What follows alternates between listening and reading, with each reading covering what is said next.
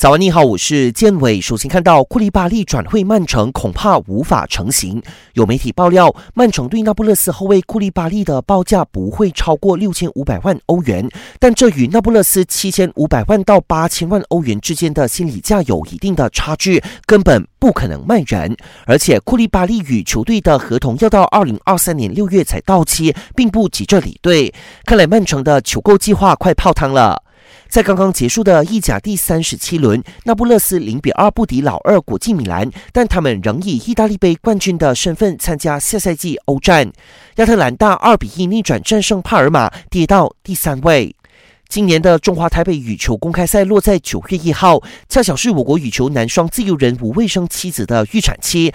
他决定陪伴太太迎接两人的爱情结晶，确定不会与搭档陈卫强参赛，寻求卫冕冠军。